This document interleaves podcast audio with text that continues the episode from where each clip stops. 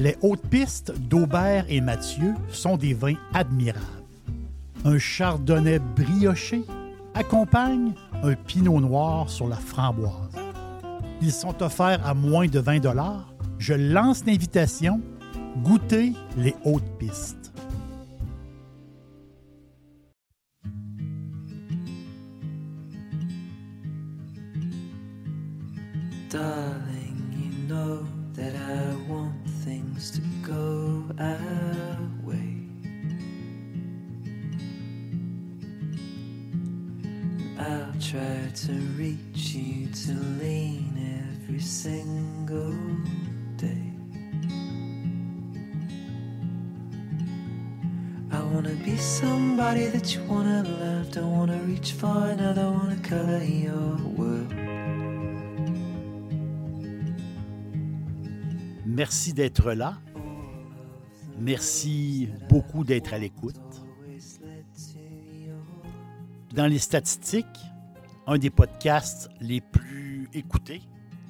c'est lui qui s'appelle Veuve.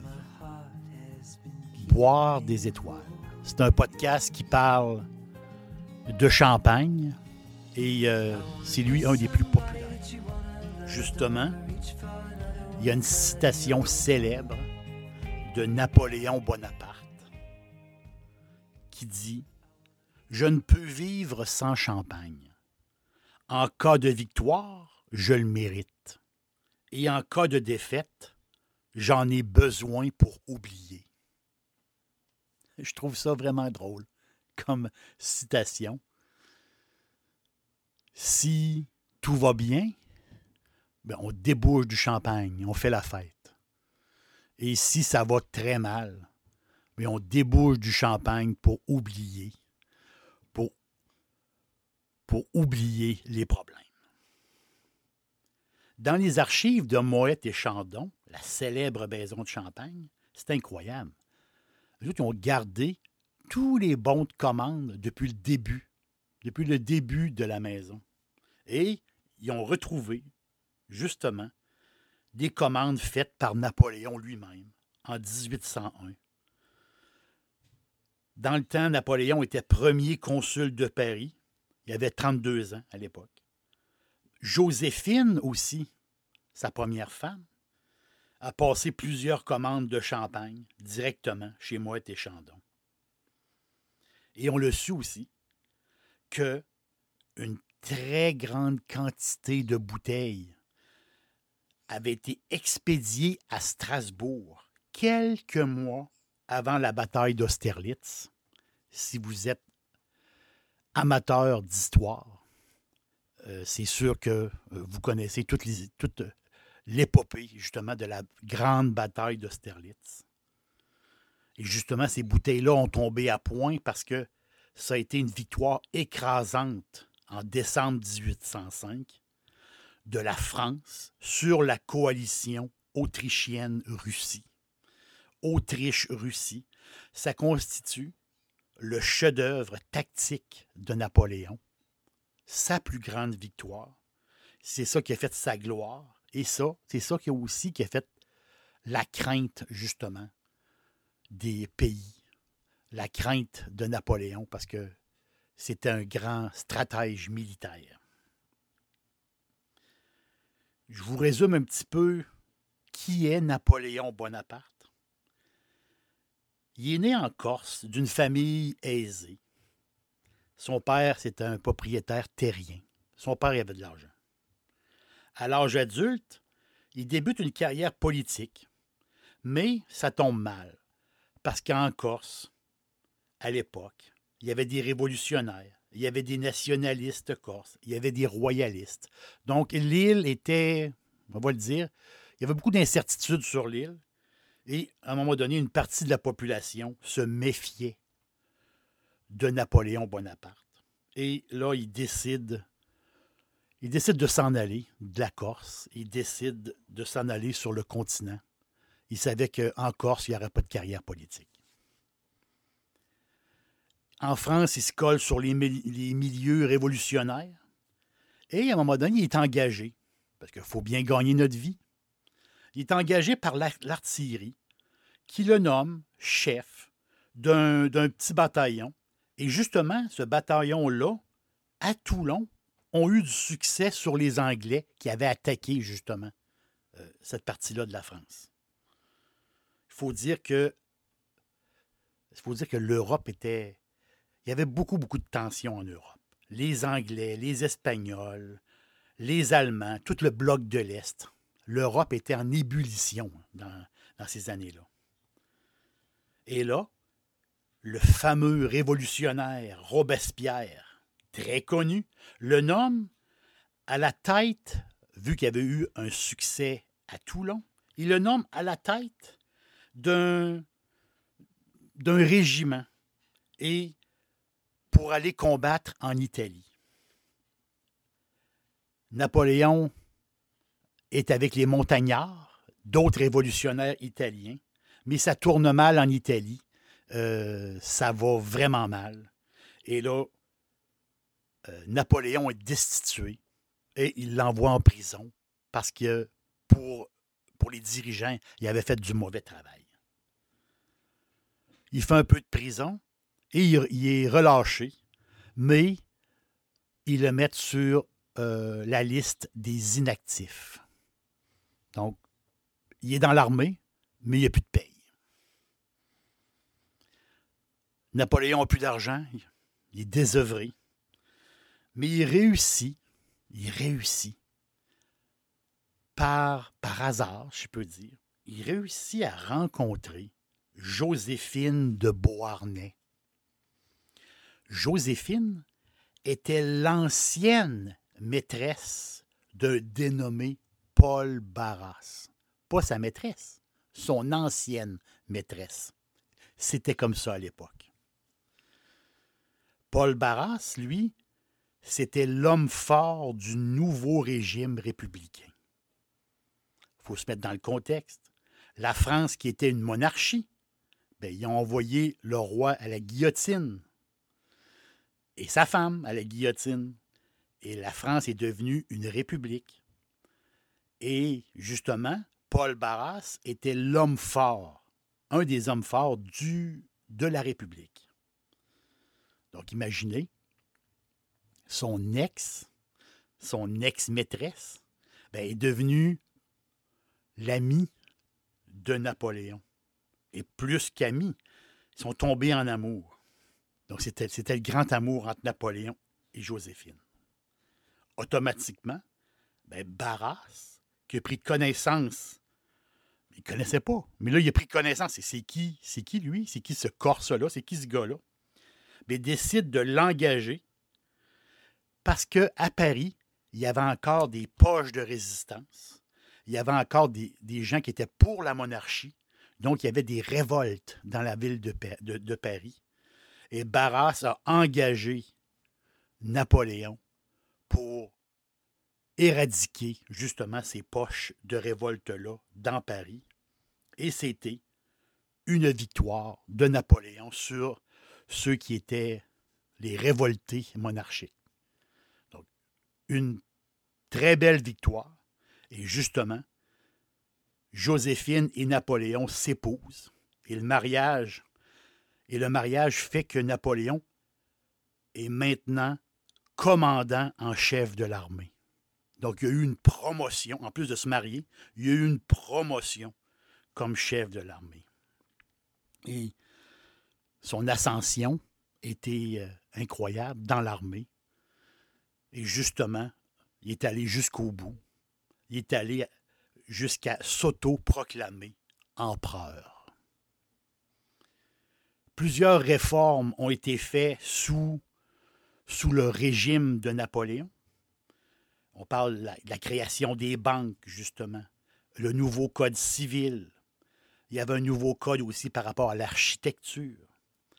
Euh, en éducation est arrivé le niveau de, le bac en éducation. Donc plusieurs réformes qui ont modernisé, je peux dire, la France. Napoléon, il incarne la nouveauté, mais il incarne aussi le pouvoir absolu, un peu, beaucoup même, imbu de lui-même.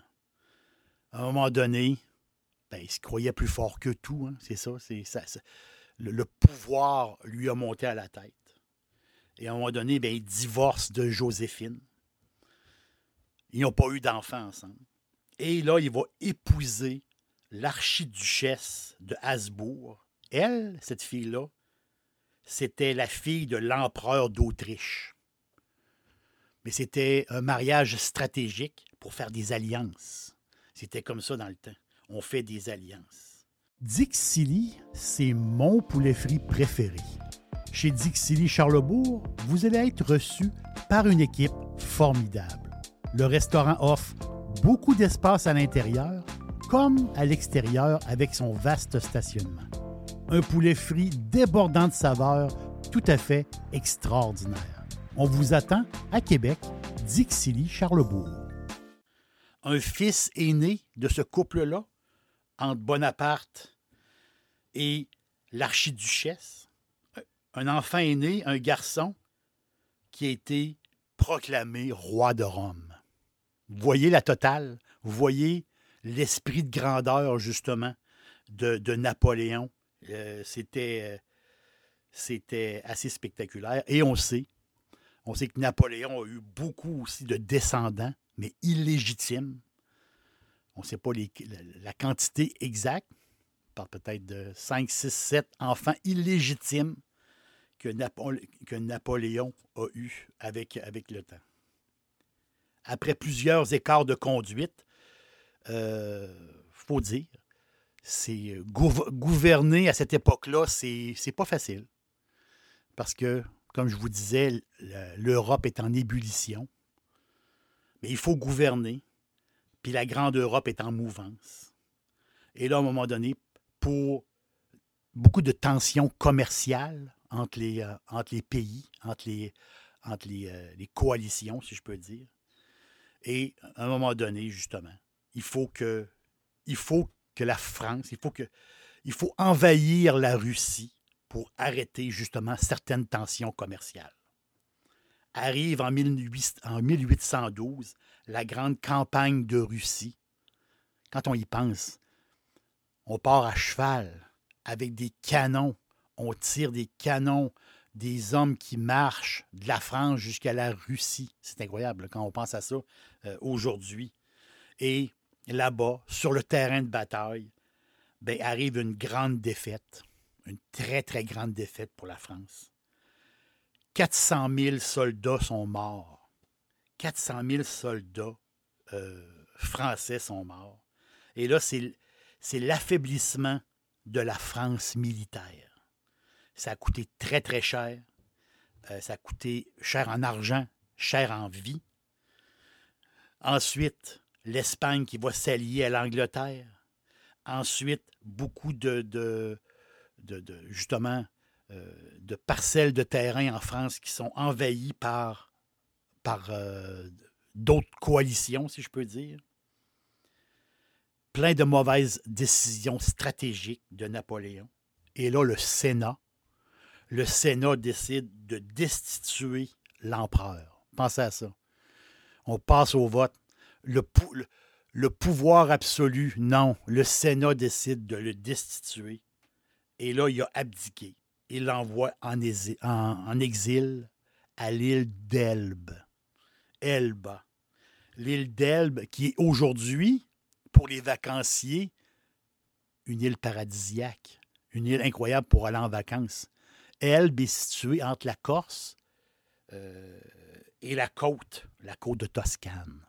Cette île-là, c'est beau, ça n'a pas de sens. Mais là, pour s'en débarrasser, pour se débarrasser de Napoléon, il l'envoie à Elba. Mais Napoléon n'a pas dit son dernier mot. C'est, c'est tout un personnage. Soutenu encore par plusieurs généraux de l'armée et soutenu encore par des milliers de, soldats qui croient encore en lui. Il réussit à s'évader de Elbe, parce que c'est un genre de prison semi-gardée. Puis il revient en France. C'est incroyable.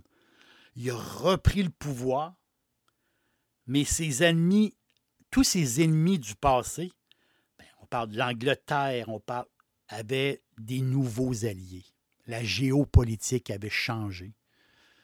Napoléon reprend le pouvoir, mais il y a encore plus d'ennemis qu'avant. Et ses ennemis sont encore plus grands. L'ultime bataille, justement, les charges de cavalerie incroyables, une bataille complètement folle. La cavalerie française et les Français ont été décimés à Waterloo, la fameuse bataille de Waterloo qui est située près de Bruxelles. Donc, c'est euh, le bloc russe, Autriche et d'autres alliés ont défait la France et ont défait justement ben, cet empire-là français et ont défait Napoléon une deuxième fois. Sa première grande défaite était en Russie. là, c'est sa deuxième défaite, mais ça, c'est la défaite qui, qui, termine, qui termine sa vie, qui termine son histoire. Battu, Napoléon abdique et est déporté. Mais cette fois-ci, il l'envoie pas à Elba. Il l'envoie à une place qui ne pourra pas sortir. Il l'envoie à l'île Sainte-Hélène, au large de l'Afrique, où Napoléon va mourir en 1821 à 51 ans. C'est tout un personnage historique. Ce que je viens de vous raconter, c'est un condensé, un condensé rapide. Mais l'histoire de Napoléon, c'est tout à fait incroyable. C'est tout à fait passionnant. Et je vous recommande la lecture justement de sa vie. Et euh, c'est vraiment, vraiment impressionnant. Pour en revenir au vin, oui, le champagne faisait partie de la vie de Napoléon. En grande...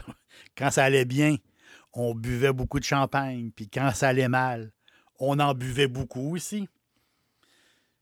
Mais sa première femme, Joséphine, justement, c'est elle, c'est elle qui, c'est elle qui a fait connaître le vin à euh, Bonaparte. C'est elle, elle était très fancy et très, on va le dire, elle était, très connaissante, vraiment. À sa mort, elle possédait toujours 13 000 bouteilles. 13 000 bouteilles dans, dans ses caves, dans ses, sur ses tablettes un peu partout. C'était, une, c'était une. Pour, pour, le temps, c'était un peu comme une. Vraiment. C'était presque une énologue. C'est vraiment. Elle se connaissait beaucoup, beaucoup euh, le vin et beaucoup les alcools, justement. Donc, beaucoup de bulles, beaucoup de vins liquoreux aussi qu'elle possédait en provenance des vignobles espagnols, des vignobles du Languedoc. Elle avait même des bouteilles qui venaient de l'île de Madère, les fameux vins de Madère. Joséphine, comme je vous le dis, est devenue avec les années un connaisseur, une connaisseur. Elle servait même de conseillère pour les grandes tables d'Europe. Donc, quand il y avait des grandes, réunions, des, grandes soirées, mais Joséphine, il, demandait quel vin qu'on devrait servir avec telle nourriture. Elle, s'y connaissait pour vrai. Et euh, c'était, vraiment une professionnelle. Pour l'époque, c'était elle avait énormément de connaissances. Joséphine, possédait aussi des, euh, alcools, des rhums qui venaient de la Martinique. Très rare à l'époque. Pourquoi? Parce qu'elle est née à Trois-Îlets. Trois-Îlets, la petite ville de Martinique. Superbe place pour les vacances. Trois-Îlets. Parce que son père était capitaine. Son père était capitaine de la marine royale française. Donc, elle est née en Martinique, puis elle a passé une partie de sa vie en France. C'est pour ça qu'elle connaissait très, très bien la Martinique et euh, euh, les, Caraïbes. C'est Joséphine qui a fait connaître le vin à Napoléon, qui est devenu, avec le temps aussi, un grand amateur de Gevrey Chambertin. Oh, les Gevrey Chambertin.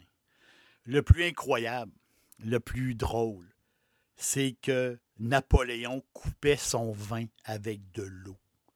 C'était une habitude qu'il avait pris. Et, euh, paraît-il, c'est qu'il en buvait une demi-bouteille à chaque repas. C'était sa norme. Une demi-bouteille à chaque repas, mais coupée avec de l'eau. ce qui est drôle, c'est quand on lit l'histoire, on lit des, anecdotes de l'histoire au Palais des Tuileries. Donc, Palais des Tuileries à Paris, c'était la résidence du couple de Joséphine et de Napoléon. Quand on lit l'histoire, c'est- drôle parce que les repas, quand ils mangeaient les deux ensemble, parce que c'était toujours des repas à deux. Le dimanche, ils recevaient plus de monde, mais les autres jours de la semaine, quand ils prenaient des repas, c'était à deux. Et les repas ne duraient pas plus que 15 minutes. 15 minutes. Pas une minute de plus. C'est vraiment drôle. Ils s'assoyaient ensemble 15 minutes. Napoléon, ben, c'est surtout lui. Lui, il bouffait très, très vite. Euh, il s'empiffrait, prenait des grandes rasades de vin mélangées avec de l'eau. Et le souper ou le dîner était terminé en 15 minutes. Je trouve- J'y trouve ça tellement, tellement drôle. C'est le personnage. Aujourd'hui, on dirait que si on, met Napoléon aujourd'hui, on pourrait dire que c'est un gars qui avait un genre de déficit d'attention. Vous voyez? Très, très actif. Un gars qui ne peut pas rester en place jamais. Donc, c'était le style un peu de, euh, de Napoléon. Et pour terminer, c'est un clin d'œil. Un de mes amis, un de mes amis qui est un amateur, je vais le dire, un connaisseur aussi de, de Pinot Noir. Lui, il aime beaucoup, il aime beaucoup se gâter. Amateur de grand Pinot Noir. Ben, particulièrement de la vigne de la Côte de Nuit, des vignes de la Côte de Nuit. L'appellation Gevrey-Chambertin, vous voyez venir. Le vin de Napoléon. Napoléon adorait le Gevrey-Chambertin. Reconnu comme les meilleurs vins de Bourgogne. Ben, à ma prochaine rencontre, je vais dire à mon ami, je, vais lui faire une blague. Je vais lui dire, ce soir, on fait comme Napoléon, puis on mélange notre Gevrey Chambertin avec de l'eau. J'ai bien hâte, j'ai bien hâte de voir la réaction. Mélanger un grand cru de Bourgogne, des vins tout à fait incroyables avec de l'eau fraîche. J'ai bien, hâte de voir la réaction euh, de mon ami sur cette anecdote-là euh, historique. L'aubergiste vous dit encore merci d'être de passage et euh, on se revoit